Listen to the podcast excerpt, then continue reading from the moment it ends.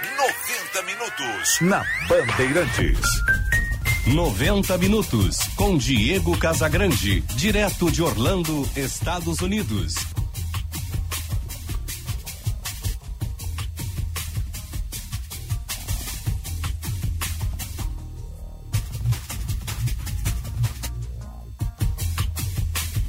Dez e trinta e cinco. Bom dia, está no ar o 90 minutos de hoje, terça-feira, 28 de dezembro de 2021.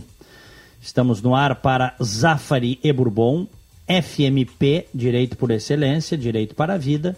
Claro, você merece o novo, conectividade dentro e fora de casa. Também com Cindy Lojas Porto Alegre, inspiração para transformar o varejo. São 10h36 aqui em Orlando. A temperatura está aqui em Orlando, na casa. Opa, deixa eu atualizar. Temperatura na casa dos 17 graus, dia de sol. Em Porto Alegre, 27 graus, também sol com nuvens. Cumprimento com satisfação as convidadas que vão abrilhantar o programa desta terça-feira. Começando com a psicóloga Carla Rojas Braga. Carla, bom dia, bem-vinda. Bom dia, Diego e ouvintes e minha colega de bancada. Tudo bem com vocês? Tudo bem. Muito Prazer obrigada. recebê-la novamente. Muito obrigada pelo convite para estar aqui novamente. Sempre bem acompanhada de ti, ótimo jornalista, de uma querida colega de bancada aqui que em breve tu vais anunciar. Espero que a gente possa ter uma ótima conversa hoje, que os nossos ouvintes possam ficar bem entretidos. Sem dúvida. Muito obrigado. Também conosco Daniela Macedo, bacharel em Direito, empresária. Bom dia, bem-vinda. Grande prazer te receber, Daniela. Bom dia, Diego. Prazer é todo meu. Uma grande honra estar de novo aqui no programa né? e especialmente com a Carla, que nós já há algum tempo gostaríamos de ter nos encontrado por aqui nessa Verdade. bancada, né? Então está sendo uma alegria para finalizar bem o ano. Espero que os Que ouvintes maravilha. também aproveitem bem. Verdade. Que maravilha. Lembrando que os nossos ouvintes, eh, eles sintonizam aqui no FM 94,9, no rádio, FM 94,9, também pelo aplicativo Band Rádios para smartphones, para tablets, ou ainda pelo canal do YouTube Band RS. Já estamos no ar, som e imagem para você no canal do YouTube Band RS. Peço ao, a nossa mesa de áudio, pode tirar a trilha de fundo, por gentileza. Deixa eu colocar uma questão para vocês que eu falava é, com o meu querido Gilberto Echauri ali na Band News,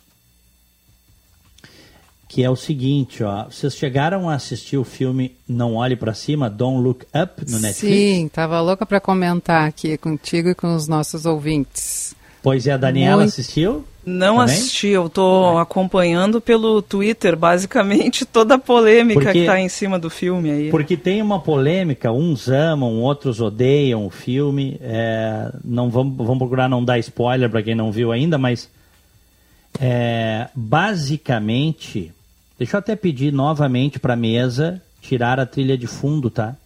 Porque me atrapalha aqui, eu não consigo. Obrigado, obrigado. Agora sim saiu a trilha de fundo. É, porque o, o- o- esse filme, o Don't Look Up, Não Olhe para Cima, basicamente é o seguinte: astrônomos descobrem que tem um asteroide, um cometa, vindo em direção à Terra e vai destruir o planeta e acabar com a vida na Terra, certo? E eles tentam. é, o filme é todo, é, são mais de duas horas de filme, é todo em cima disso. Alertar as autoridades, o governo dos Estados Unidos, a imprensa, a- as pessoas, a, a comunidade em geral, de que a vida na Terra em seis meses vai acabar se algo não for feito. Tem que fazer algo, dá para fazer. né? É, eu- muita gente fica se apegando, e eu já quero inicialmente te ouvir, Carla, porque tu assististe o filme, fica se apegando, ah, mas eu não consegui identificar o gênero, se é um drama, se é uma comédia. Isso para mim é o que menos importa. Eu acho que o filme, e eu achei ótimo o filme, tá? Ele traz grandes verdades ali. Uhum. Ele escancara grandes verdades na Sim. cara da gente sobre a imbecilidade reinan, reinante. Verdade. Em, em, em, na, na, sociedade, nos governos, na própria mídia. É ou não é? Não sei qual é a tua opinião. Concordo. Eu adorei o filme, achei maravilhoso. Ele está classificado no Netflix como comédia, mas ele não é nem de longe uma comédia. Ele é uma ironia pura, uma ironia sofisticada. É um filme que fala isso que, tu, que o Diego comentou, da história de um de cientistas que descobrem que um cometa vai destruir a Terra em seis meses e vou dar um spoilerzinho porque eu acho que é importante que as pessoas assistam, se sintam estimuladas a, a assistir. É, Para mim me pareceu assim que aquele cometa é o coronavírus. Tá? Uhum. O filme reflete a, a negação e a, como tu dissesse, a idiotice, a imbecilidade que uh, muitos uh, governos, que a nossa sociedade está vivendo e que, e de alguma maneira, como a, essa, essa, essa pandemia, essa morte iminente, essa destruição da Terra através do coronavírus foi enfrentada, pelo menos num primeiro momento, com muita imbecilidade, com muita burrice, em função dessa sociedade narcísica e superficial que a gente vive hoje no mundo todo, aqui no Brasil também. É, a, o cometa está vindo destruir o mundo e as pessoas estão fazendo selfie. Né? E, então, assim, a, a presidente dos Estados Unidos, a Mary Streep, que é ótima também, uma ótima atriz, faz uma, uma Trump loira, né? uma Trump de saias né? E, e, poderia ser uma Bolsonara também, né? Uma presidenta, que é presidente mais anta. Né? Isso eu Por, já escutei várias vezes, é, essa comparação. Porque, poderia ser feito no Brasil. É, e mostra também assim a, a, a, o negacionismo. Né? Então, o, que, que, é, o que, que é negacionismo? A gente fala muito em negacionismo, negacionismo, e parece assim que virou uma palavra banalizada. Negacionismo é o uso massivo da negação. E a negação é um mecanismo de defesa do ego que todos nós fazemos uso normalmente para uh, diminuir o nosso sofrimento frente a alguma coisa, frente a alguma situação. Então, uh, é, isso é normal, que a gente negue, às vezes, algumas coisas para que a gente sofra menos. É um mecanismo de defesa do ego. Só que quando a gente faz uso massivo da negação, é, a gente também está fazendo uma coisa doentia, porque ao fazer a, a negação massiva, nós estamos nos incapacitando de enfrentar um problema. Né? As criancinhas fazem muito isso e me parece assim que alguns governos, e o Bolsonaro é o rei da negação, né, fazem isso infantilmente. Porque, assim, eu, se eu não vejo, então aquilo não existe. Como é que uma criancinha, às vezes, brinca de esconde, esconde, esconde? Ela tapa os olhinhos, né? Uhum. Ou ela enfia a cabeça embaixo das pernas. Então, assim, eu estou escondido. Ou né? esconde embaixo do sofá, mas Ou, deixa as pernas de é, fora. É, então, né? assim, isso é uma negação do problema. E o filme mostra, ironicamente, muito bem isso.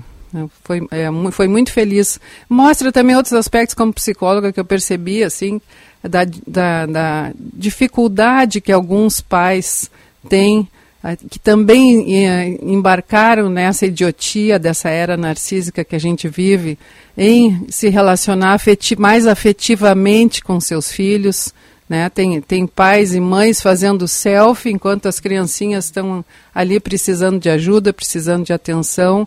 A presidente dos Estados Unidos, lá pelas tantas, esquece do filho, né, Diego?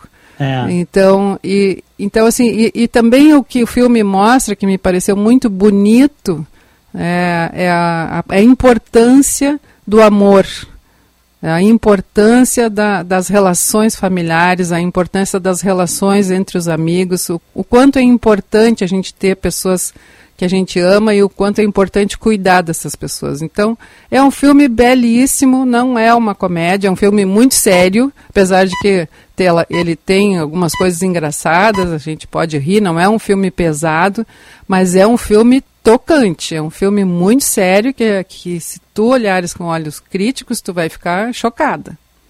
É. é eu, vou, eu vou arriscar me dar um pitaquinho, uh, apesar de não ter visto o filme, né?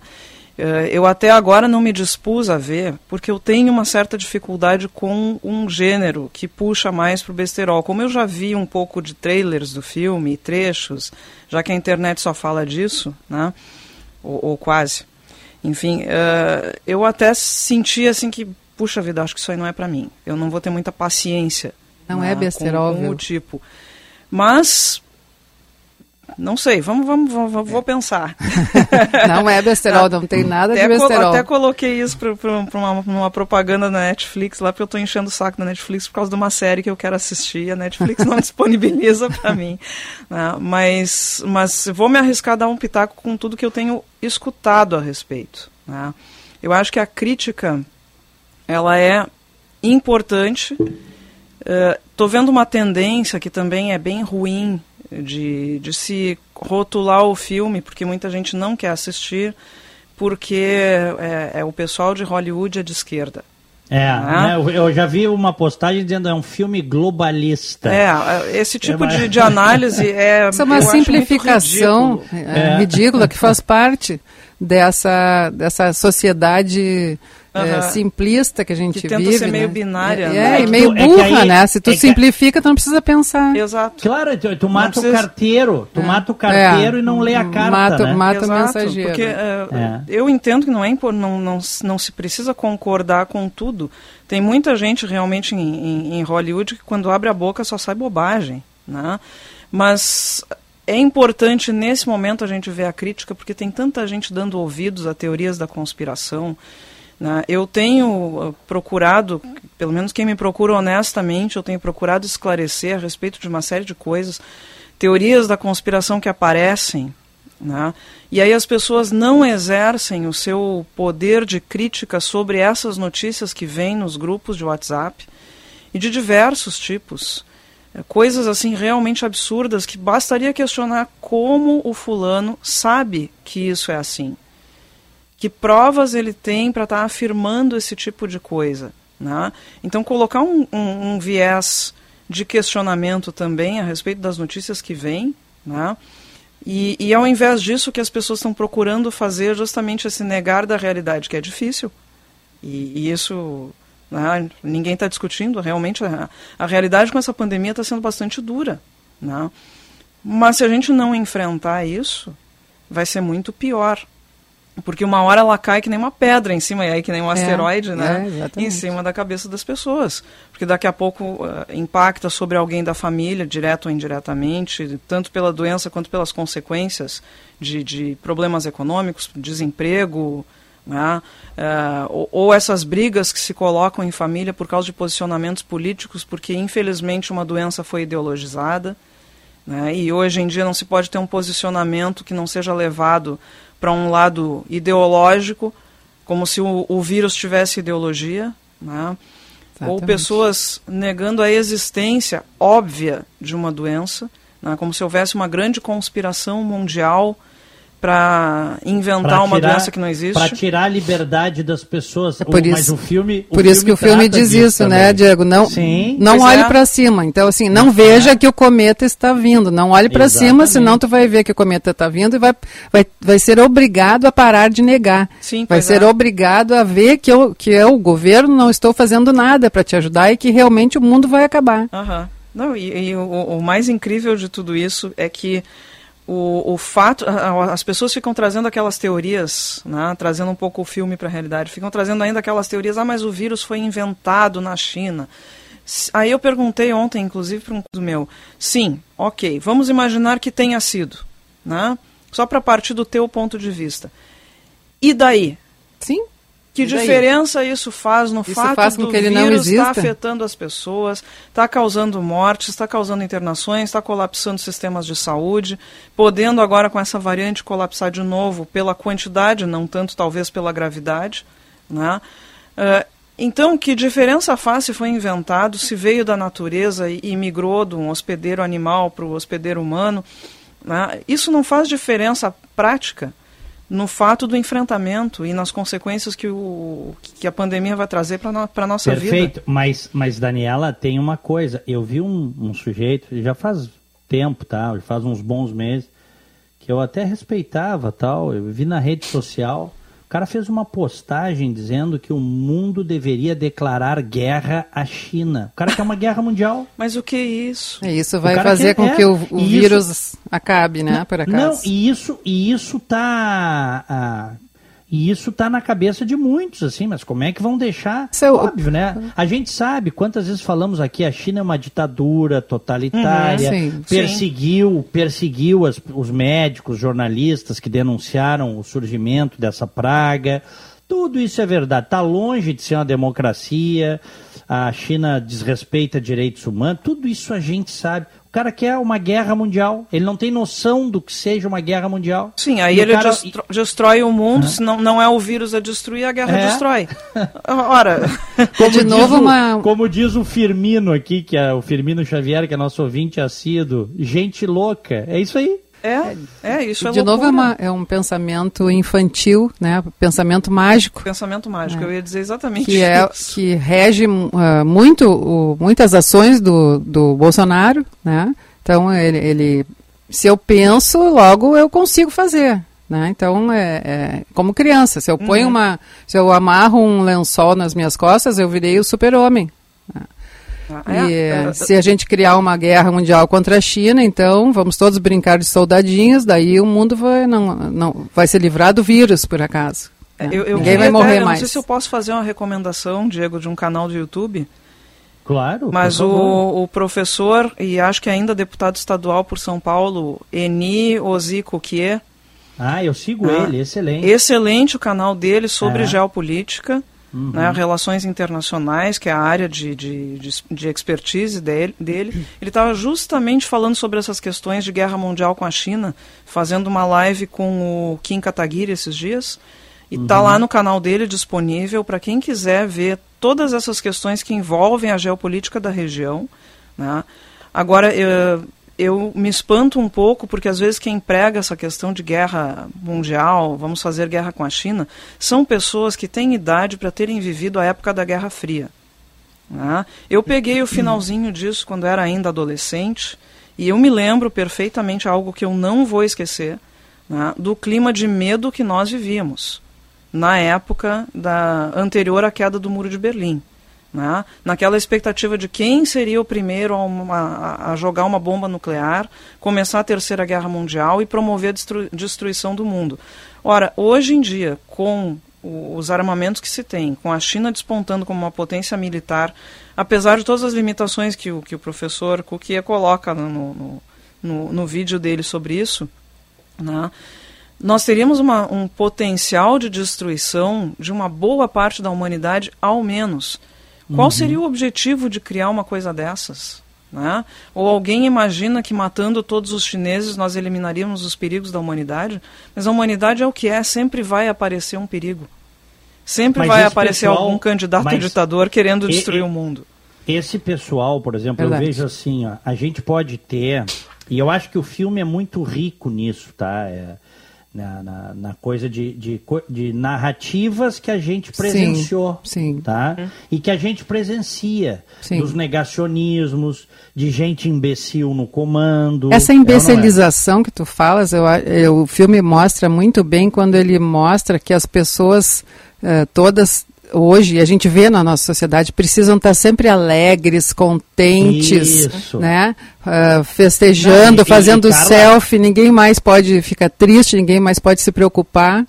É, quer ver uma coisa? Du duas coisas muito interessantes, são várias, né, que eu achei nesse filme. Uhum. Nós estamos falando do filme Não Olhe para Cima, Don't Look Up, que é o número um no Netflix aqui nos Estados Unidos essa semana e no Brasil também. O filme está bombando, tá? É, duas coisas. Primeiro, a imbecilidade também de setores da imprensa, da mídia. A Kate ah. Blanchett faz uma jornalista é, absolutamente uh, fora da realidade, interesseira, oportunista. Fútil. Fútil, fala pra bolha, né? É. Ela fala pra é. bolha dela. Né? Fala para essa bolha que precisa estar tá sempre alegre, Exatamente. feliz, festejando, né? Vamos festejar que o mundo vai acabar. Uhul. E, aliás, é o retrato é, os, típico os cientistas... de uma rede social em particular, que é o Instagram. Né? Uhum. Eu, eu, particularmente, não gosto, apesar de ter não, uma conta WhatsApp, lá. O WhatsApp mas todo mundo também, tem que estar tá né? feliz no Instagram, tem que estar tá tirando fotinho bonitinha. Parece que nada acontece de ruim no Instagram. O Instagram é, é a rede da estética. É, mas quer ver uma coisa? O, o, os jornalistas vão entrevistar, quer dizer, os, os, os, astrônomos, o professor e aquela doutoranda, eles vão falar que, olha, tem um cometa vindo, o mundo vai acabar. Uhum. O, e os jornalistas, é, eles diminuem a importância. Eles diminuem. Eles pegam pelo lado fútil da coisa. E o, e o curioso é que isso reverbera na sociedade também da seguinte forma: o mais importante não foi o conteúdo dito no programa, e sim os memes que surgiram a partir da entrevista. Sim. É, né? Ironizando. Hashtag alguma coisa, né? Então. É. E isso aí a gente viveu e vive. Tudo né? na base. É, a gente porque, vive. Assim, isso, é, isso é só o início, né, Carla? É. E Daniela e ouvintes. Nós vivemos a primeira pandemia da, da história com rede social. Outras coisas virão aí. Uhum. Né? Sabe que eu a acho. A rede social está tá aberta a isso, né? Eu acho que uh, o filme mostra uma coisa que eu me dei conta também, até escrevi um artigo sobre isso, na época do, do acidente aéreo com a cantora Marília Mendonça, né? que o Stalin, o Joseph Stalin falava é, que se chama colapso da compaixão. Eu não uhum. sei se uhum. vocês já ouviram falar. Não. Não. É, então, assim, já morreram mais de 600 mil pessoas no Brasil de Covid, né? Uhum. Centenas de milhares de mortes seriam evitáveis. Alguns estudos sugerem que seriam 100 mil mortes evitáveis, outros falam em 400 mil mortes evitáveis. Né? Se a gente fizer um, um, paralelo com acidentes aéreos, a gente pode pensar assim que num avião de grande porte cabem 200, 300 pessoas em cada um. Tá? Então, um, caíram mais ou menos, simbolicamente, 2.500 aviões uh, no Brasil. Tá? E continuam morrendo centenas de pessoas por dia. Né? Muitas dessas mortes também evitáveis. É, então, assim, por que, que a gente, a gente, que eu digo a maioria das pessoas, por que, que a maioria das pessoas não se comove tanto com essa quantidade toda de pessoas que morreu e que continua morrendo todos os dias? Por que, que as pessoas continuam fazendo hashtag alguma coisa? Por que as pessoas continuam negando? Perversamente, o Joseph Stalin tinha uma explicação técnica para isso. Né? Infelizmente, ele estava certo. Porque ele é, foi um sanguinário, mas ele, nesse sentido ele estava certo. Que a morte, ele dizia assim, a morte de uma pessoa é uma tragédia, mas a morte de um milhão é uma estatística. Sim, Sim. essa ah, frase então, dele. É. São palavras cruéis e perversas, mas infelizmente certas de alguma maneira. Porque vários estudos de psicólogos, psiquiatras e neurocientistas uh, mostram que as pessoas experimentam uma reação emocional uh, maior frente a uma morte isolada do que a muitas mortes, mesmo que as circunstâncias sejam idênticas. Tá? Porque então, aquela pessoa, aquela uma tem nome, sobrenome, rosto. É, talvez. É difícil dar rosto para 600 é. mil. Então, né? inacreditavelmente, quanto mais vítimas, menos empatia uhum. as pessoas sentem. Tá? Sim. É. E isso é o, é o, colapso da compaixão. Não é que a gente não consiga sofrer pelas nossas 600 mil e tantas mortes, mas em vez disso, a gente se identifica com isso, a gente fica com medo de que aconteça uhum. a mesma coisa com a gente e a gente desliga as nossas emoções numa autodefesa preventiva, numa espécie até de negação, para poder continuar a ter forças para sobreviver, porque senão a gente vai ficar tão apavorado que a gente vai a gente tem medo de entrar em colapso uhum. também. Mas, por outro lado, existe uma, uma, uma, questão perversa nessa história de que hoje nós estamos, inclusive, negando a relevância de morte de crianças. Exatamente. Há pessoas dizendo, como é ministro da Saúde, né, que uh, 300 e poucas mortes de crianças que ocorreram no Brasil desde o início da pandemia é. até início de dezembro são irrelevantes estatisticamente. É para que o Brasil compre vacinas. É impressionante a capacidade do Bolsonaro de escolher ministros da saúde tão perversos quanto ele. Pois é. É impressionante. É, o, o, o Clodovil tinha um ditado popular sobre isso. Né? É. ele, ele se referia a outra coisa, mas, mas cabe bem. Né? Boi preto conhece boi preto.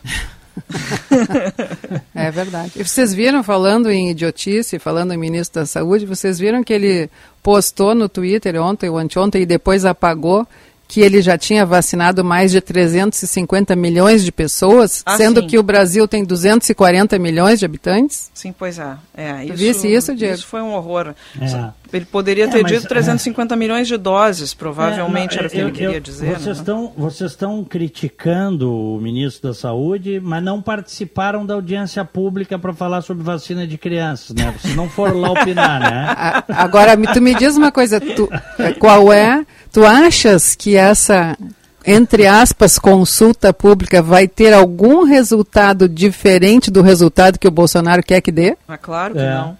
Vocês Pô, acham? Se o pessoal que foi votar Você nele lá no site da Time, da Time. já ah, viu. Claro, né? claro. Já viu que vai ser. Não, Agora, os robozinhos todos votando.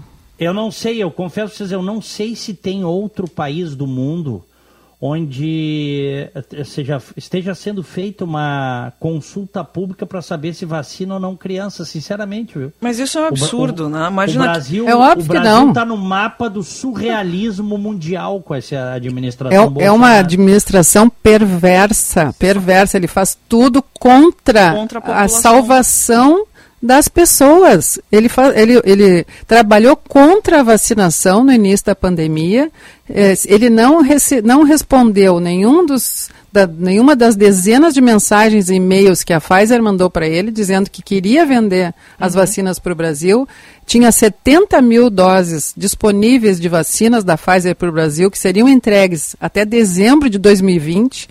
Se, e se o Bolsonaro tivesse comprado, Quantas pessoas tiver, teriam sido salvas? A nossa história de mortes na pandemia teria sido outra.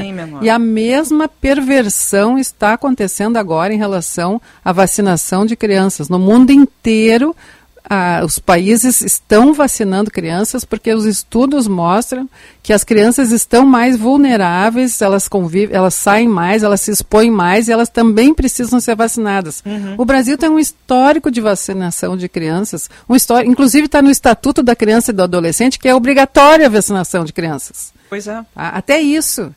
Vocês e esse... sabiam que, que, que também houve muitas restrições à vacina da catapora e do sarampo quando surgiu, né? E a vacina da polio também.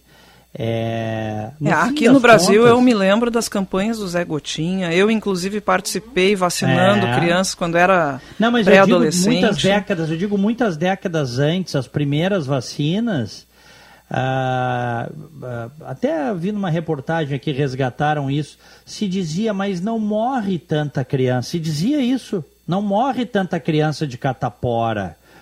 Mas, mas, mas vai, olha a informação que tinha na época. Morre. Né? Mas olha aqui, ó, que informações a gente tinha na época, uhum. no Brasil e no mundo. E que informações a gente tem hoje? Nós, nós falamos há minutos atrás sobre uh, as redes sociais. Tá, ok, as redes sociais têm um lado nocivo, mas elas também têm um lado de benéfico informação. de informação. informação a internet hoje traz informação para o mundo todo. Tu dá um espirro aqui, a pessoa lá na China fica sabendo. Então, ó, hoje é inaceitável é. ser contra a vacinação. Ó, deixa, deixa eu dar para vocês um dado sobre a, a catapora, tá? Chickenpox, que chama aqui nos Estados Unidos. Chickenpox é a catapora. É, isso aqui é do site do CDC, tá? Que é esse órgão de controle de doenças aqui dos Estados Unidos. Está aqui no site deles, tá? É, a catapora pode ser muito séria. Antes que as vacinas estivessem disponíveis à comunidade, cerca de 4 milhões de pessoas contraíam catapora por ano nos Estados Unidos.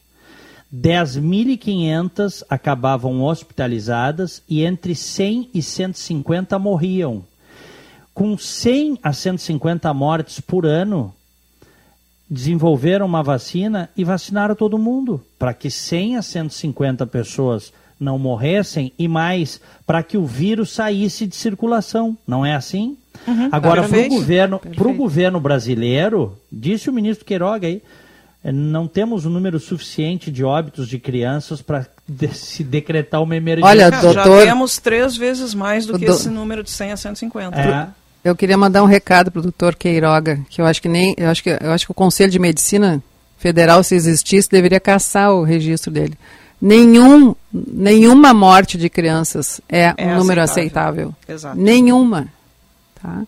Que isso é. fique bem claro. É, eu, eu, queria também deixar um, um outro recado né, para que para as pessoas que insistem ainda mais ouvidos para essas mensagens de WhatsApp e teorias da conspiração sobre vacinas do que para informação séria de qualidade. Né? Eu acompanho diversos perfis de cientistas e divulgadores científicos no Twitter, pessoas extremamente sérias, né? uh, que procuram trazer informação de qualidade. Eu vejo a dificuldade com que elas lutam contra todas essas fake news, narrativas, mentiras que aparecem né, nas redes sociais continuamente. Né, e é uma luta em glória porque a, a, velocidade com que essas informações falsas se disseminam é muito maior. As pessoas tendem a acreditar porque o fulano me mandou. Né? Mas uma coisa que para mim é, é, é, é, assim escancarada, né? É que quem está trazendo a informação de qualidade, informação científica, estatística real, não está mentindo. Né? Então, quando as pessoas falam assim, ah, mas efeitos colaterais com as crianças, eles estão sendo quantificados e são divulgados. Né? Então, hoje, por exemplo, casualmente, um pouco antes de vir para cá, eu estava vendo no, no Twitter uma divulgação do CDC, que foi trazida pela Melanie Fontes Dutra, né? de que já foram vacinadas milhões de crianças, já foram aplicadas milhões de doses, vou corrigir a informação, né? milhões de doses em crianças nos Estados Unidos, e os casos de miocardite não chegaram a 10. Uhum. Né? Não é 10%, é 10, é 10, 10 unidades. Número 10, sabe, assim, números absolutos. Né? Uh, que então, não estão que, ainda que foram né, tratados relacionadas com a vacina, não foi né? comprovado. Né? E todos foram tratados, nenhuma criança veio a óbito por causa da miocardite, né? Então por isso ainda se julga que uh, todo o risco, o risco inclusive da miocardite pela COVID em, principalmente em homens, jovens, uh, adolescentes e, e, e, jovens adultos, é 40 vezes maior, é maior. pela Covid Exatamente. do que pela, pelo risco pela do, trazido pela vacina. Uhum. Né? Uhum. Mas essas informações elas são divulgadas. Ninguém está mentindo a respeito disso. Ninguém está escondendo os possíveis efeitos adversos, as estatísticas, os, os supostos riscos que as pessoas estão correndo. Né? E uma coisa que eu sempre gosto de dizer para as pessoas que tomam remédios de quaisquer tipos todos os dias, peguem a bula. Tilenol. Coisa tem gente que morre com Tilenol. Justamente. Acontece. Tem gente que vai tomar uma aspirina e vai morrer. Né? Medicamentos assim que são, entre aspas, corriqueiros. Omeprazol, simvastatina, remédios para pressão, né, que uma boa quantidade da nossa população toma. Se as pessoas olharem para as bulas e forem ver os percentuais e os riscos que correm e fizerem a mesma relação que fazem com as vacinas, elas vão ter que parar de tomar o medicamento, mas não param. É, eu, é, é usando Porque o teu que o benefício é maior do que o risco. Usando o teu exemplo, se uma pessoa descobre que está hipertensa ou diabética, né? Ela vai a um médico uhum. e ela vai seguir a, prescri a prescrição do médico. Exato. Ou, por acaso, ela vai perguntar no grupo de WhatsApp o que, que ela deve fazer. Pois é. Então, é. no caso da Covid, é a mesma coisa. Tem que ouvir a opinião dos médicos, dos cientistas, dos médicos sérios. E, e, uma coisa que piora muito a situação, infelizmente, é que hoje a gente tem médicos negacionistas. Sim, ah. mas, mas são poucos. São, né? são graças minoria, a Deus, são existe. minoria. Existem. Fazem muito barulho nas redes sociais. Né? É. Aí a gente. Eu seguidamente recebo de, de amigos perguntando, mas e o doutor Fulano? Né? Aí esses dias me perguntaram sobre um norte-americano que eu nunca tinha ouvido falar. Mas nada resiste muito a uma boa pesquisa no Google. Né? Então eu fui pesquisar no Google o nome da pessoa e descobri que o fulano fala muito mal das vacinas, especialmente das vacinas da, de RNA mensageiro, que é a vacina da Pfizer, por exemplo, porque ele participou do início das pesquisas, mas depois foi retirado da pesquisa, ele se retirou, né, achando que aquilo ali foi não ia dar em nada. Depois ele não conseguiu alcançar o, o, o PhD, né, não recebeu o título, e aí ele começou a ver que as vacinas estavam, a tecnologia de RNA mensageiro estava dando certo, e que os descobridores, os desenvolvedores dessa tecnologia estavam recebendo royalties. Hum. Né? E ele não. Então ele começou uma briga por royalties e ao mesmo tempo começou a difamar Ou seja, a tecnologia. Dinheiro, Dinheiro. como né? sempre. Então a- a- as pessoas às vezes me perguntam, mas que qual, qual seria a intenção da pessoa de falar mal das vacinas e tal? Olha, a gente tem muita gente mal intencionada e não tem por que acreditar que é só o pessoal que fala mal das vacinas que não está mal intencionado. Começar pelo nosso presidente. Exato. A começar pelo nosso presidente, que ontem, mais uma vez, falou uma, uma bobagem, que foi dizer que a filha dele não vai se vacinar. Pois é, eu escutei isso, eu torço, espero muito que nada aconteça com a menina. Eu né? também, Que mas imagina se acontece. Imagina se acontece. Eu fico me questionando, será que ele vai ficar triste? Será- que ele vai se deprimir? Pois será é. que ele vai se dar conta que ele estava errado por ter passado esse estímulo negativo para as pessoas? Pois é. Eu, eu duvido eu, muito. Eu tenho dúvidas. Eu duvido muito. né? Eu já vi casos não, de, não relacionados à Covid, mas de pais, amigos meus, que fizeram escolhas ruins para os seus filhos, tiveram que lidar com consequências negativas, em alguns casos até com a morte da criança. né? Infelizmente é uma tragédia. E a pessoa fica impactada com aquilo para o resto da vida. Quando é uma pessoa Quando boa, é uma e pessoa uma, boa. E quando é uma normal, pessoa né? boa e normal, né? Não é o caso. Pois é. Uhum. Muito bem, são 11 horas 11 minutos. É, nós temos temperatura aí, aí em Porto Alegre, temperatura na casa dos 28 graus. E em algumas regiões do estado pode chegar a 40 graus hoje, é o que diz a previsão do tempo. Nossa, Meu Deus. forno alegre. Aqui em Orlando, aqui em Orlando 18 graus, mas em Porto Alegre a máxima deve ficar na casa dos 30, 32, né? E, mas em algumas regiões do estado pode chegar a 40. À- Às vezes a sensação térmica, né? É um negócio. Eh, você- sente muito mais do que propriamente É. o que está marcando o termômetro. Isso é, É, uma o- realidade. Né? Hoje é daqueles dias, então, que até as lagartixas da casa vão para baixo do ar-condicionado. Muito bom. Bom, vamos fazer um rápido intervalo. Estamos recebendo a bacharel em Direito, empresária Daniela Macedo e a psicóloga Carla Rojas Braga. Já voltamos, 90 minutos. 90 minutos na Bandeirantes. Criar, brincar, participar, superar e conviver. O saber tem muitas faces, tudo isso é aprender. Mil ideias, pensamentos, conteúdo, acolhimento. Santa Inês é o que transforma novas formas de conhecimento. Colégio Santa Inês. Novas formas para o conhecimento. Matrículas abertas. Da educação infantil ao ensino médio. Se jogar no verão, vem você. Com toda a proteção, você tem. Um sol na beira-mar, vem você. Sua pele hidratar, você vem.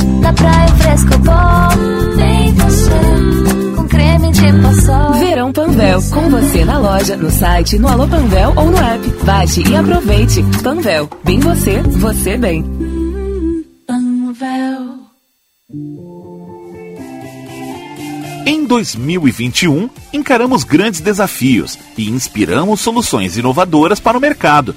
No próximo ano, queremos fazer mais. Esse é o nosso desejo de um 2022 ainda mais próspero, repleto de muitas conquistas e realizações. De Lojas Porto Alegre. Inspiração para transformar o varejo.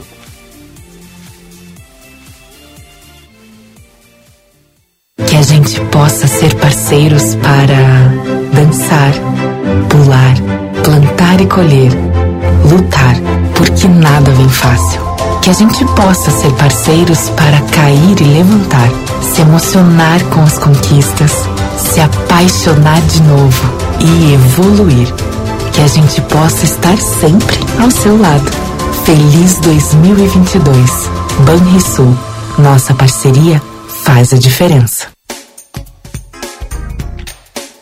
Fecha ano Jardine Chevrolet, com o maior estoque à pronta entrega do sul do país. Venha negociar conosco e surpreenda-se com a super avaliação do seu usado. Não perca! Tracker Turbo a partir de 990 mensais e cruze com juros zero em 36 meses. Fecha ano Jardine Chevrolet, a revenda que não perde negócio.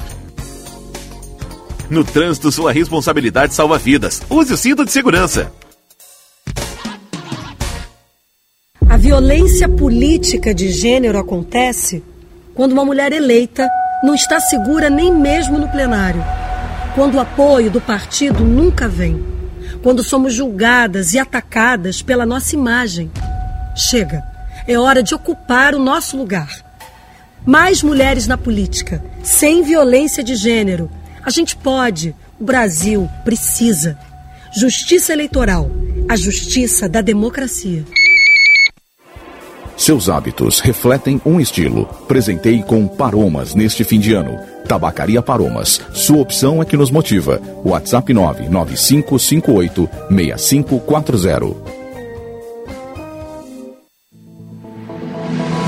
Última chamada para quem quer estudar direito na FMP, a melhor faculdade privada do Rio Grande do Sul. Vestibular em 18 de janeiro. Não perca tempo e venha para a faculdade que mais aprova no exame da ordem. Direito é na FMP. Acesse o site fmp.edu.br. FMP Direito por Excelência. Direito para a vida.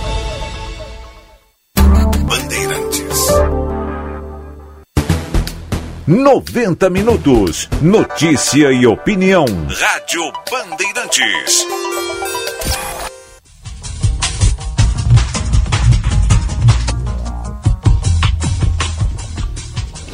Onze e 16. Estamos de volta, 90 minutos, aqui pelo FM 94,9, Rádio Bandeirantes. Também pelo aplicativo Band Rádios para smartphones, tablets ou ainda pelo canal do YouTube Band RS, sempre para Zafari e Bourbon, FMP, Direito por Excelência, Direito para a Vida, Claro, você merece o novo, conectividade dentro e fora de casa. Também com FBV 2022, em maio na Fiergs, uma promoção do Sim de Lojas Porto Alegre, inspiração para transformar o varejo. Aqui em Orlando temos 17 graus. Em Porto Alegre, a temperatura já está perto dos 30. Vamos ver quanto é que está agora, 28 graus. Hoje conosco a psicóloga Carla Rojas Braga e a empresária Daniela Macedo. Vamos falar um pouquinho Carla e Daniela, de eleição. Vocês estão esperançosas com o pleito que se avizinha daqui nove meses? Contem para mim e para a audiência. Olha, Diego, então, começando por mim aqui, eu sempre eu tenho um ditado que eu uso é. para as eleições. A quando esperança eu... é a última que morre, é, é Também pode ser esse, mas eu sempre é. digo que tem muita água para rolar debaixo dessa ponte, né? Então, quando as pessoas começam a querer determinar o resultado das eleições hoje, né? Eu, eu respondo com essa frase. Não tem como a gente querer determinar o resultado dessas eleições neste momento. Embora fazer uma análise hoje implique em colocar Lula e Bolsonaro no segundo turno e uma provável vitória do Lula, né? esse quadro, esse cenário tende a sofrer muitas evoluções durante todo o ano de 2022. Né? Uh, nós vamos ter o cenário econômico que a meu ver, tende a piorar. Eu não, não, não vou conseguir ser otimista nesse caso. Né? Nós vamos ter um cenário político que vai sofrer muitas modificações, porque a gente tem hoje é, um presidente fraco que está tendo que pagar pela permanência dele no, no, no, poder e que tende mesmo assim a ir perdendo seus apoios né, pelos canais e, e, de notícias e a mídia que eu acompanho. Tô, a gente recebe essas, essas informações de que o, o Centrão está prontinho para pular e, e, colocar o, o, Lula no palanque, né? porque sabe bem que, que, que, os seus ganhos não vão durar muito tempo. Né? Uh, tem a bolha do Bolsonaro derretendo. Né? Nós temos alguns candidatos na terceira via, sendo que o melhor colocado é o, o, o Sérgio Moro atualmente, e que enfim, podem ganhar um, um destaque ainda maior. A população está aguardando. Né? Uh, muitas pessoas hoje ainda estão muito concentradas na questão uh, da pandemia com essa nova variante e, e vão começar a se voltar para a política um pouco mais adiante. Né? Então, e, e, existe o voto envergonhado, pessoas que não vão se manifestar nem hoje e nem quando até Sim. o momento em que, que chegar a data das eleições. É, então, isso tudo caracteriza para mim um cenário que tende a se modificar bastante dessa perspectiva de hoje. Eu também concordo uhum. e uh, acredito que essas pesquisas que mostram Lula e Bolsonaro nessa polaridade esquizofrênica são estão totalmente erradas, é, porque assim a rejeição é o que decide uhum. uma eleição, não é a intenção de voto, é o percentual de rejeição. E tanto Lula quanto Bolsonaro têm um índice de rejeição altíssimo. Pelo que eu sei, é, tendo uma rejeição é, maior do que 35%, um candidato não se elege.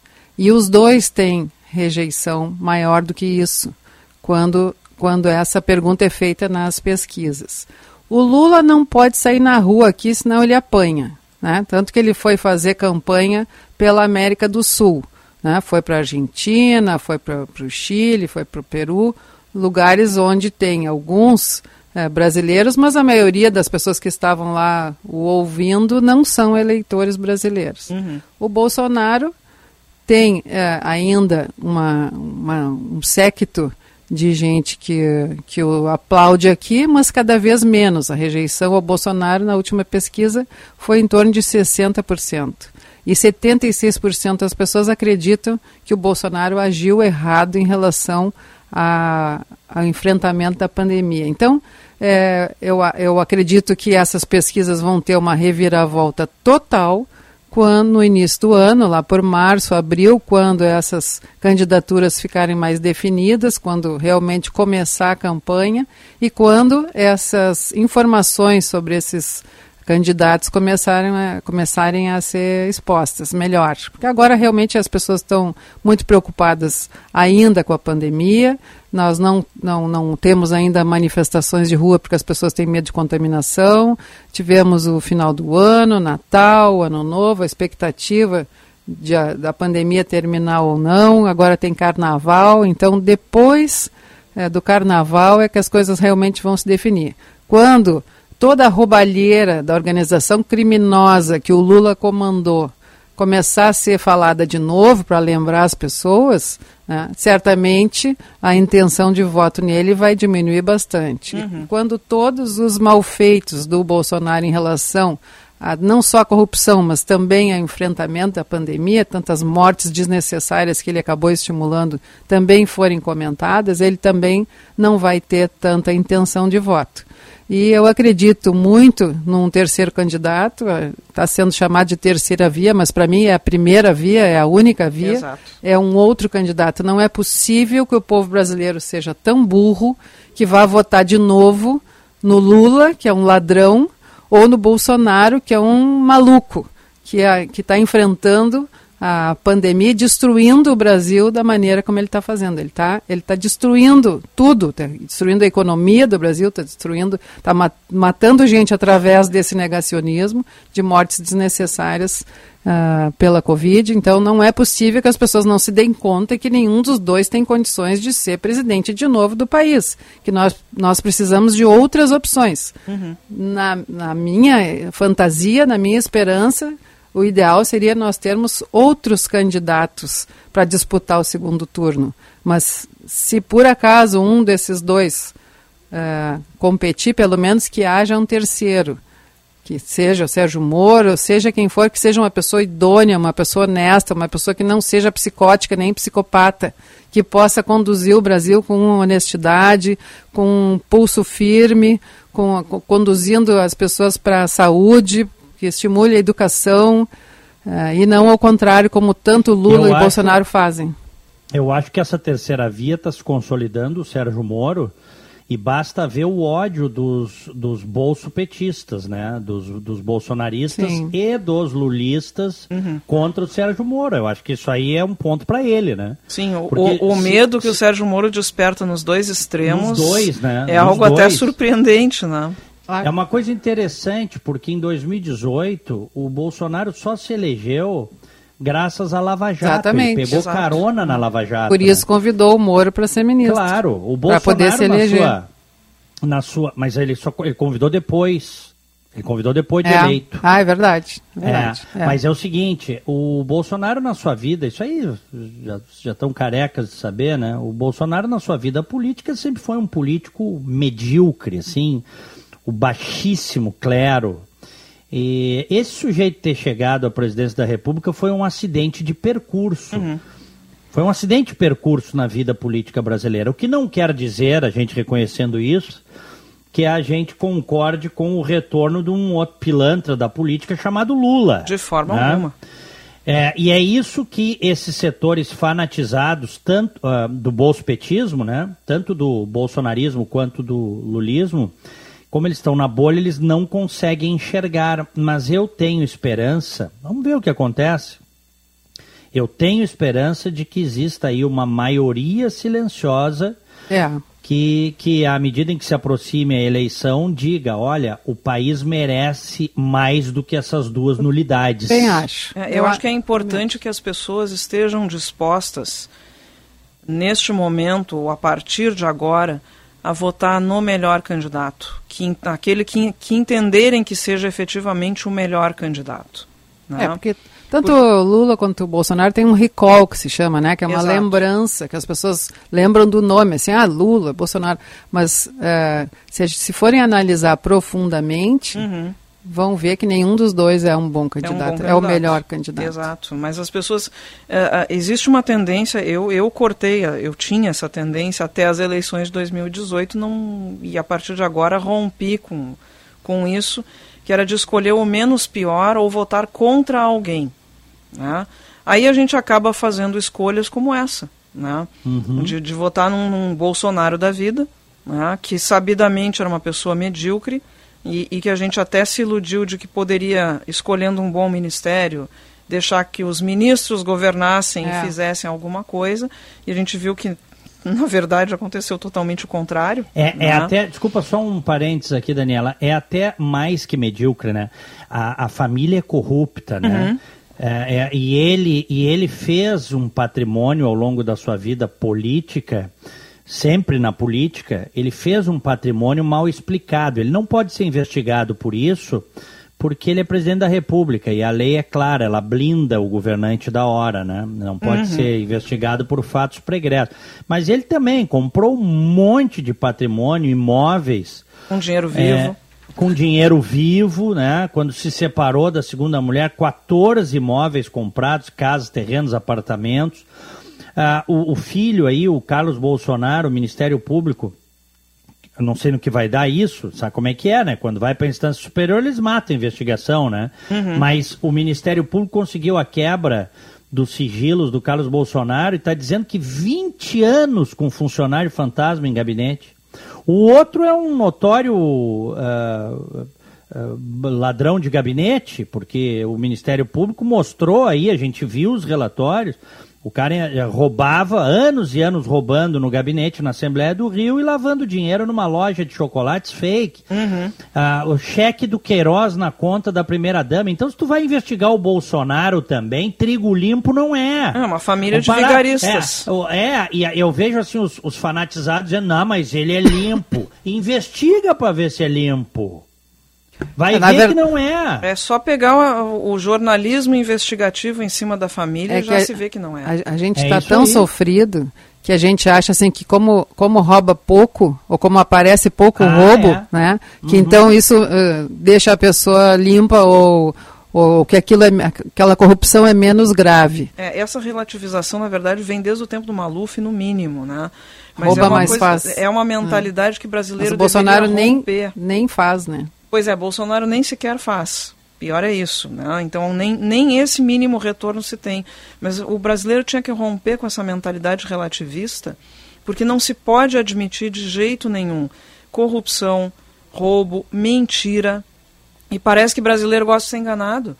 Porque o, o, político em campanha, ele não pode dizer a verdade. Se ele disser a verdade, ele não se elege. Uhum. Né? E depois de eleito, ele tem que continuar mentindo para que os seus eleitores continuem confiando nele, o que é, um, é meio paradoxal. Isso me preocupa, me, eh, concordo contigo, me preocupa um pouco quando o Moro diz que ele vai dizer, a campanha dele vai ser baseada só na verdade. Aí eu fiquei pensando, puxa vida, mas aí não vai ter, vai ter muito pouco voto, pois porque é. a maioria das pessoas não está afim de ouvir a é. verdade. As Ou pessoas... vai gerar uma mudança é. de paradigma, né? Esperamos que. Eu não, é, não acho que as pessoas gostem de ser enganadas, sabe? Mas eu acho que o nosso povo é tão sofrido, é tão mal nutrido, tem tão, tão pouco desenvolvimento cerebral, tão, pouca, tão pouco desenvolvimento da inteligência, que prefere ter uma solução mágica da resolução dos seus problemas que, cujo, cujo principal problema é a fome, uhum. né, de uhum. alguém, um painho que prometa que essa pessoa nunca mais vai passar fome, do que ter que pensar em ouvir a verdade que é sofrida e que vai para a qual ele vai ter que trabalhar junto para consertar, sabe? As pessoas não têm mais força, não têm mais energia, estão passando fome. Pois Metade é. das casas no Brasil não tem água e esgoto. Mas isso se justifica para pessoas nessa condição. Ah, Aí é plenamente eu... justificável, mas quando a gente se, vai pegar o pessoal de nível universitário, pessoas que têm acesso à informação, que têm uma vida confortável e ficam continuamente negando a realidade em favor de um político mentiroso, seja é. a direita, seja a esquerda. Deixa Aí é injustificável. Um, um, deixa eu pegar um caso aqui de um, de um, sujeito que é fanatizado pelo Bolsonaro. Gelson, volta e meia, ele aparece aqui e ele diz assim: Fala do STF, Diego, quero ver se tu tens coragem, diz ele.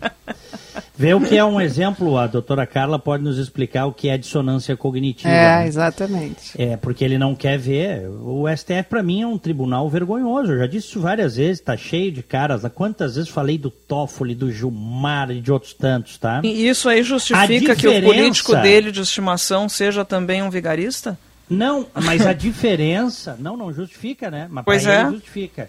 Mas a diferença desse pessoal que é gado mesmo, que isso aqui é gado, né? É, é, tá dentro, é, é, é, é, boiada, né? Não, não consegue pensar fora da, do cercadinho.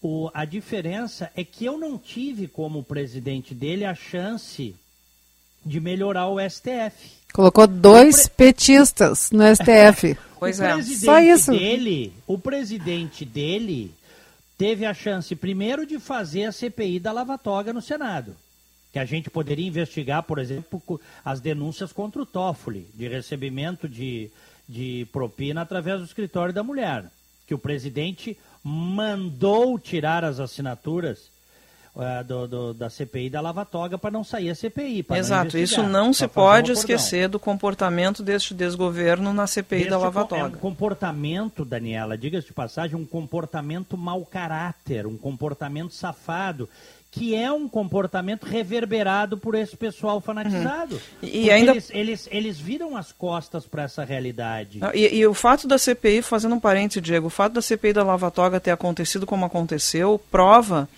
o quanto as pessoas nas redes sociais e principalmente nesses grupos de WhatsApp são idiotizados pelo seu político de estimação. É claro. Porque na época eu me lembro que várias pessoas, inclusive ligadas ao judiciário, vieram me dizer que a CPI da Lava Toga não poderia uh, acontecer porque ela iria investigar todo o poder judiciário. Aí eu disse: não, isso não é verdade.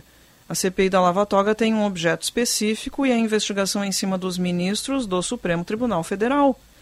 Aí as pessoas me perguntavam: tá, mas como é que tu sabe disso? Simples, eu li o requerimento da CPI. Duas páginas.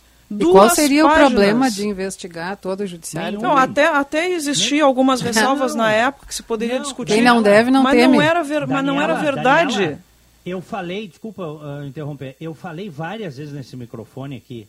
Nós já fizemos impeachment de prefeitos, se uhum. faz toda hora de vereadores, de deputados, de senadores, vários já foram caçados, de presidente da República duas vezes em 25 anos, uhum. mas o judiciário é intocado. Pois é. Tinha que fazer. E ele foi eleito né, na onda desse sentimento de mudança. E ele traiu tudo isso.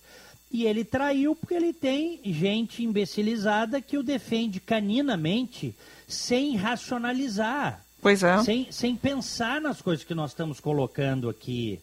Porque ele, ele teve a chance de fazer. E na hora, inclusive, de indicar pessoas, olha os dois que ele indicou. O primeiro, o segundo a gente não sabe agora como é que vai votar, a gente até imagina. O primeiro vota tudo contra a Lava Jato, o tal de Cássio esse. Exato. Que homem honesto esse, que homem honesto é esse? Indicado pela? Dilma para ser desembargador. É, né? exatamente, é. Mas isso, esses fanatizados, que são, vocês disseram aí no início do programa, eles, essa bolha ela está diminuindo e eu noto isso, né? Eu recebo todos os dias mensagens muito bacanas, sabe? Que num primeiro momento, há dois anos e pouco, quando comecei a fazer críticas mais fortes, contundentes, vocês imaginam, né? O, a avalanche de, de, de mensagens que eu recebia. Hoje eu recebo coisas muito bacanas todos os dias, né? É, de gente dizendo o seguinte: eu acordei, eu saí, eu me arrependi, v- vamos trabalhar por um país melhor, mas essa podridão aí não me representa. Que bom, que bom. É, então, É, eu, eu a acho gente que eu, tá de certa notando isso forma, todo dia. Eu, eu, eu sinto esse termômetro aí, eu não sei você. Eu sinto isso. de Sim, forma muito sim, clara, viu? sim. É, eu, eu até queria também eh, fazer uma comparação, já que os, os bolsopetistas gostam tanto né, de fazer essa comparação com o Trump. Né? Eh, o Trump escolheu três ministros da Suprema Corte né, e os três ministros conservadores. né? Se a gente for comparar com as duas escolhas do Bolsonaro, nós vamos ver que o STF ficou, no mínimo, a mesma coisa com as escolhas do Bolsonaro. Nós vamos ter aí 28, 30 anos de dois ministros que vão. eh, o segundo a gente espera que, que não, mas a tendência é que, que seja igual. né? São dois ministros que vão atrapalhar a vida do brasileiro durante mais 30 anos. né? Enquanto os projetos de lei para mudar os critérios de escolha, a permanência do, dos ministros no STF, esses não andam, não são colocados em pauta. Por quem? Pelo Arthur Lira, aliado do Bolsonaro. né? Então, ah, ah, vamos falar do STF? Vamos. Vamos falar do STF, das escolhas Da- do Bolsonaro. Daniela, Exatamente. desmontaram o combate à corrupção com apoio deste presidente. Exato. Que foi eleito para proteger o combate à corrupção, para proteger a Lava Jato. É, é- é uma traição, assim, inominável. Sim, se elegeu Agora, com essa bandeira, né? Um- é um estelionatário bandeira. Os eleitoral. dois, os dois eh, candidatos que supostamente estariam disputando a eleição do ano que vem são duas grandes decepções. É. São dois grandes mitos. né? Uhum. Na verdade, eles são dois mitos, porque o mito é uma história fantástica, né? que não existe. Né? Os dois são, são duas figuras que não existem. né? O Lula se elegeu eh, dizendo que era um, um probo, um paladino da, da moral, do, da justiça e da honestidade Hum, e a alma comandou mais honesta do né, Brasil. a alma mais honesta, como não é nem nem alma não tem, eu acho desgranido, e comandou uma organização criminosa, né? E o Bolsonaro é a mesma coisa, é o, é o, é o próprio mito, é uma grande decepção. Aliás, eu, eu queria contar uma curiosidade aqui para vocês, eu não sei se vocês sabem, é, por que, que ele tem esse apelido de mito? Eu ouvi na época que ele estava se candidatando é, uma explicação dele numa entrevista, se eu não me engano, na Globo News, do porquê que ele era chamado de mito. E que depois ele fez mau uso disso, né? Para se transformar numa coisa melhor que ele é. Ele disse que o apelido dele de mito é porque quando ele era criança, ele tinha as canelas muito finas e brancas, que nem de parmito. Ai, E que chamavam ele de mito porque ele tinha canela de parmito. Ele mesmo falando assim, que no interior lá falavam assim. Então de que mito ele não horror. tem nada. Não tem tá? nada. Olha aqui, ó. Deixa eu eh, colocar uma outra questão para vocês. É, eu acho que no ano, no ano que vem, né, que se avizinha aí, faltam aí nove meses para eleição, menos até, né? Porque a eleição vai ser no início de outubro. Outubro. É, é nove É. meses. É. Nove meses. É, é, é, eu- a maior parte da população, eu falei isso mais cedo na Band News, né? É, eu vou contar para vocês o que eu disse ali na Band News. Eu, uma vez eu estava numa viagem, estava em Nova York, estava turista, né? Turistando ali, estava de, de calça jeans, ah, abarrotada, tava de, de bota dessas de turista para neve, casacão, né, gorro. Entrei numa joalheria, que eu nem lembro o nome, na Quinta Avenida. E eu me senti um peixe fora d'água, porque a coisa mais barata que tinha lá era 10 mil dólares. Ah. Absolutamente inviável para mim qualquer coisa. Tinha coisa ali de 100 mil, 200 mil dólares tal. E quando eu entrei, já começaram a me olhar meio estranho, assim, mas tudo bem, né? Eu fiquei ali uns minutos, dei uma olhada, saí fora. Mas me senti um peixe fora d'água. É como o pobre está se sentindo hoje quando vai no supermercado. Vocês se dão É. conta disso? Aham. Porque as pessoas, o pobre brasileiro, tá? o, o cidadão que está passando trabalho, necessidade, dificuldade, ele entra num supermercado hoje, ele tem dificuldade para comprar um leite, um litro de leite para as crianças. Claro, tá Uhum. horrível. Horrível, Sim. inflação, horrível, As horrível. pessoas estão comendo ah, pescoço de frango. Esse governo está destruindo, destruindo aí- o Brasil. Mas aí é que tá. Eu acho, e talvez isso explique, né? Por que, que eh, a aprovação do Lula, que já, diga-se de passagem, jamais teria o meu voto. Nem o meu. Jamais meu, teria meu. E o Bolsonaro agora da mesma forma. Eu, eu não eu, eu, eu, eu fujo para as montanhas, não voto em nenhum. De... Eu, né? Nem eu. Meu, meu nível moral, meu padrão moral não permite. Somos três. Somos É, três. Então tá aí. Então por isso que a gente tem que ter uma alternativa. Mesmo que a gente perca, né? Não tem uma alternativa. Sim. Bom, mas é, o, que eu, o que eu coloco para vocês é o seguinte. Analisando o conjunto das pesquisas, a gente vê uma rejeição gigantesca a esse cidadão que está no poder.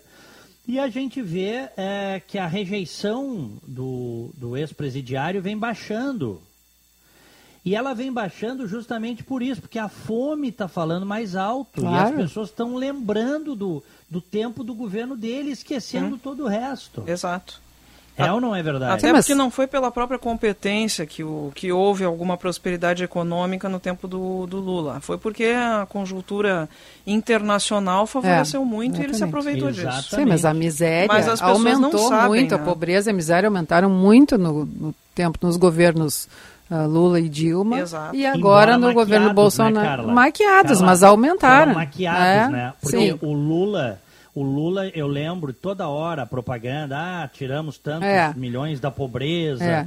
Sim. Sim, tiraram, rebote- tiraram, botaram no bolso. veio. Tiraram os milhões e botaram no bolso, Exatamente, né? só que o É. rebote veio depois. Claro, Porque claro. ele se engajou, ele escolheu uma pessoa inepta, despreparada.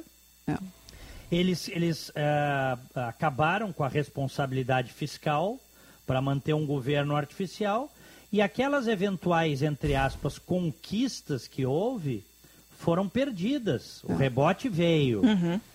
E esse cara continua sendo cogitado. E eu coloco isso para vocês porque eu acho que o que está pesando nesse momento, efetivamente, é o sujeito ir num supermercado e não conseguir comprar comida. Sim, e aí a gente tem que lembrar os bolsonaristas que ficam dizendo que ah, preferem o Bolsonaro porque o Brasil não pode se tornar uma Venezuela. O Brasil já está se tornando uma Venezuela.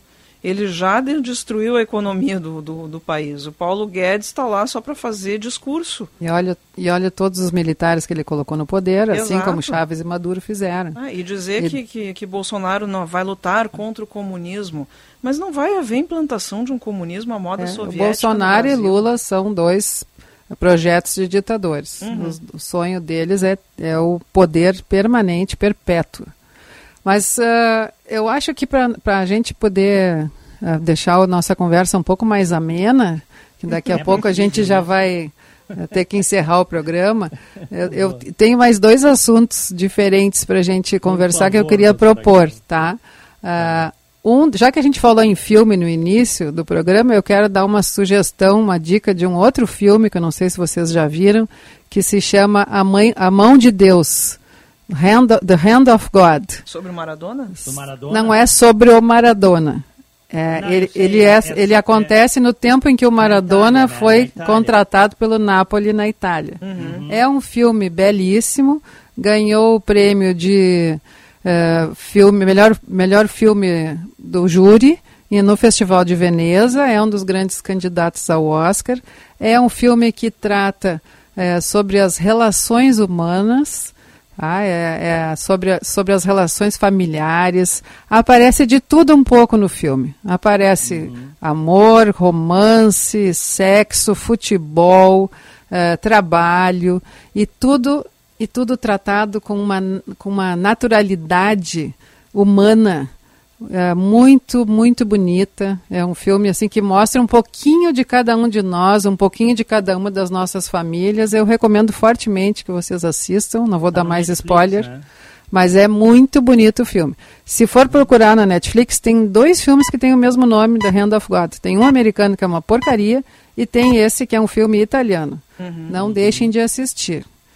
E um, um, outro assunto que eu queria trazer, Diego, que é mais da minha área, assim, que é uma coisa que está me preocupando muito e eu acho que a gente tem que aproveitar que nós estamos assim na, nos últimos dias do ano, em seguida, no final de semana, a gente vai ter festas aí de Réveillon, é sobre o consumo de álcool, drogas pela, pelos adolescentes, mas especialmente pelo consumo do tal de cigarro eletrônico, o que, tá, que foi apelidado de vape. Eu não sei se, não sei como é que tu tá, se tu tá a par disso, Diego, mas Sim, tem. Aqui, tá, aqui, aqui, é um problema de saúde pública. É um problema, é um problema de saúde pública, né? Porque o é. cigarro eletrônico, primeiro lugar, o cigarro eletrônico, o vape no Brasil é proibido, tá? É terminantemente proibido por lei. Mesmo assim, é, tem muita gente consumindo, adultos e adolescentes, como se ele não fizesse mal. E ele faz muito mais mal do que cigarro uh, comum de tabaco. E as pessoas estão consumindo, estão colocando esses líquidos vaporados para dentro do organismo, o que causa uma explosão de intoxicação uh, nos brônquios, no pulmão. Além disso, dentro do vape, dentro do cigarro, uh, como ele não pode ser muito bem limpo, existem fungos que são criados. Uh, nós tivemos, nós temos recentemente o caso de um, ator, de um cantor sertanejo, Zé Neto, que acabou de acabou de cancelar vários shows que ele faria, inclusive aqui, me parece que em Atlântida ou em Capão da Canoa, no Réveillon, porque ele, ele ficou com uma infecção pulmonar causada por um fungo pelo uso do vape. Tá? Então, assim, é, é, um, é um crime permitir que os filhos de vocês usem cigarro eletrônico. Primeiro, porque é proibido.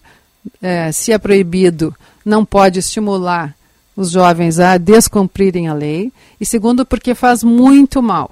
Né? Outra coisa, assim, a gente tem a festa de final de ano agora. Né? No Brasil é proibido, por lei, dar bebida alcoólica para menores de 18 anos, a, ou apenas oferecer, não é só vender bebida alcoólica, é oferecer bebida alcoólica para menor de 18 anos, é proibido pelo Estatuto da Criança e do Adolescente, sob pena de cadeia. Né? E muitos pais e mães acham que é normal que esses jovens façam brindes ou consumam, que faz, que, é, que faz parte da, da, da, adolescência, as crianças chegarem de porre no meio da madrugada em casa. Pois não é.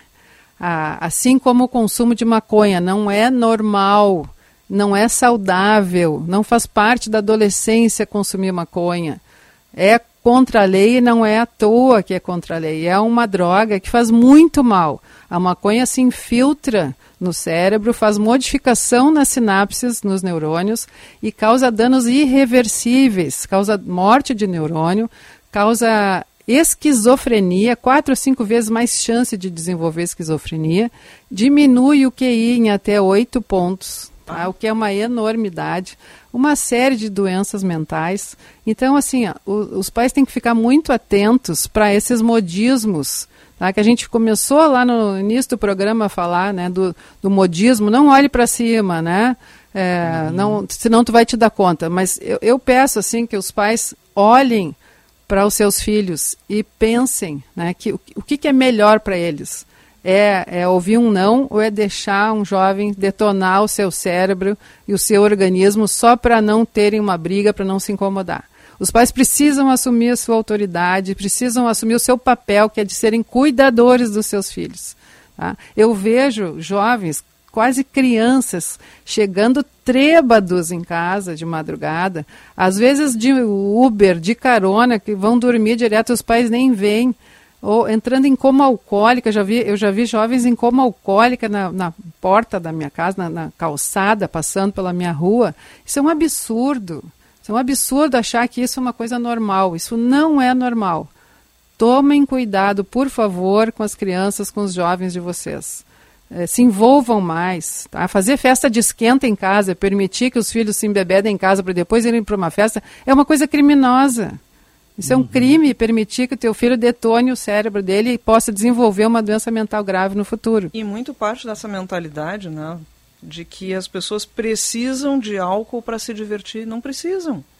Não precisam. Faz não parte tem, não dessa tem necessidade nenhuma. Disso Pode... que a gente também falou lá no início, que aparece no filme do Don't Look Up, né? Que a gente precisa estar sempre super alegre, super uhum. entusiasmado, não sei o quê. Mas se a pessoa não tem alegria interna suficiente, precisa de uma substância química, tá? se for um adulto, ok, rale-se sozinho, tá? O, o dano para o cérebro não vai ser tão grande. Agora, um jovem menor de 30 anos, até vou te dizer uma coisa, a lei é a, que pode beber a partir dos 18, mas na verdade, para a neurociência, se descobriu que o cérebro só fica pronto ao redor dos 30 anos de idade. Depois que a gente nasce, o cérebro continua em formação, uhum. tá? O, o, o, lobo frontal, que é o primeiro a sofrer dano com o uso de uma substância química, como o vape, como o álcool, como a maconha, é o último a ficar pronto. Então, uma pessoa que fizer uso de substância química uh, durante a adolescência, quando chegar na, na, vida adulta, vai ter um cérebro subdesenvolvido.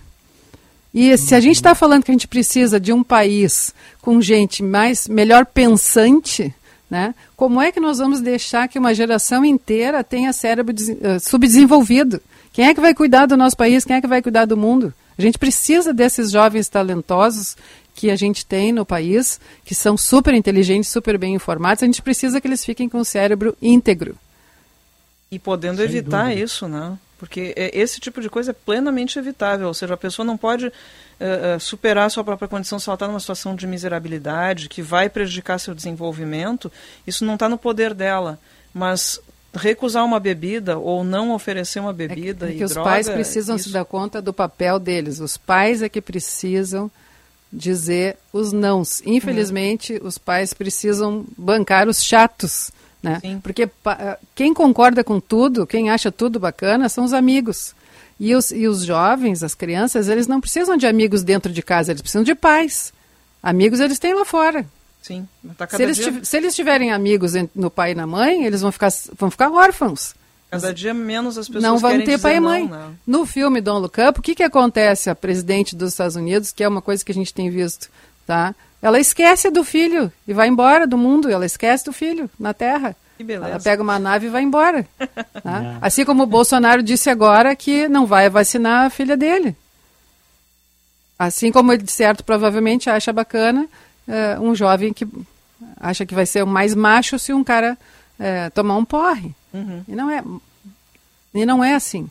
As, as, pessoas precisam pensar na sua saúde mental, precisam pensar, pensar na integridade do cérebro. O cérebro é o órgão que rege tudo ele precisa estar íntegro na vida adulta para que a pessoa tenha condições de pensar e de fazer as suas boas escolhas de relacionamento, de trabalho, pra, pra em quem votar, em tudo. Uhum. Bom, é... as tuas considerações finais também, Daniela Macedo. Bom, eu gostaria de desejar a todos os ouvintes desde agora um feliz ano novo, né? Que seja o, o melhor que nós pudermos ter, né? Que Deus nos ajude também, isso é importante. Né? E é, espero, fico, fico muito feliz, agradeço muito a, o, o convite para participação nessa última semana de 2021.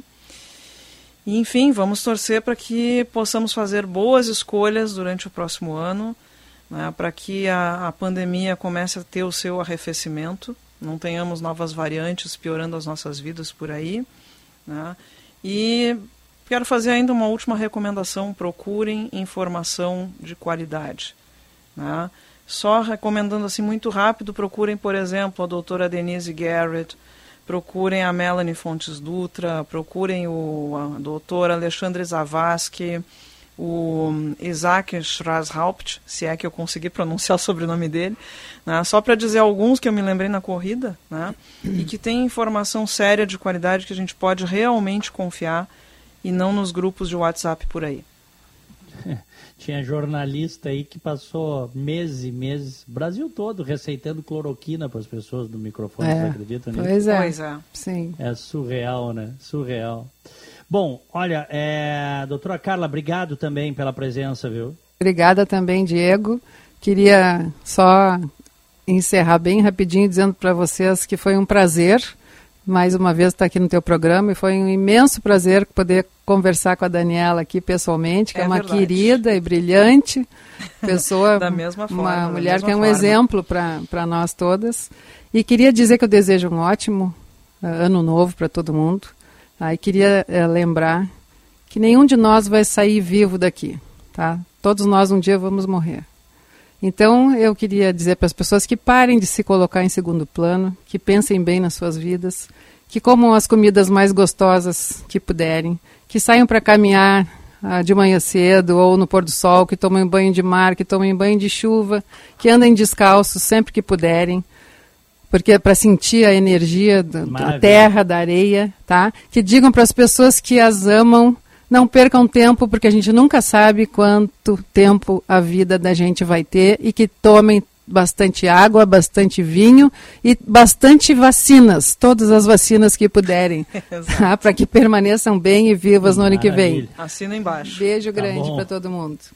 Valeu, outro, doutora Carla Rojas Braga, Daniela Macedo, vocês abrilhantaram o programa desta terça-feira, dia 28. Obrigado a todos é, pelo carinho, pelo prestígio, um feliz ano novo às nossas convidadas e também, queridos ouvintes, porque eu retorno só no ano que vem, se Deus quiser. Tá e bem? eu também. Amanhã, Olha só. A Daniela também. Amanhã só no ano que vem. Programa, no ano que vem. Tem programa normal, mas o Ribeiro Neto vai estar aqui com vocês e eu volto no ano que vem. Tenham todos uma excelente virada, sempre com muita saúde, sempre com Deus. Até mais, fiquem com Deus, tchau.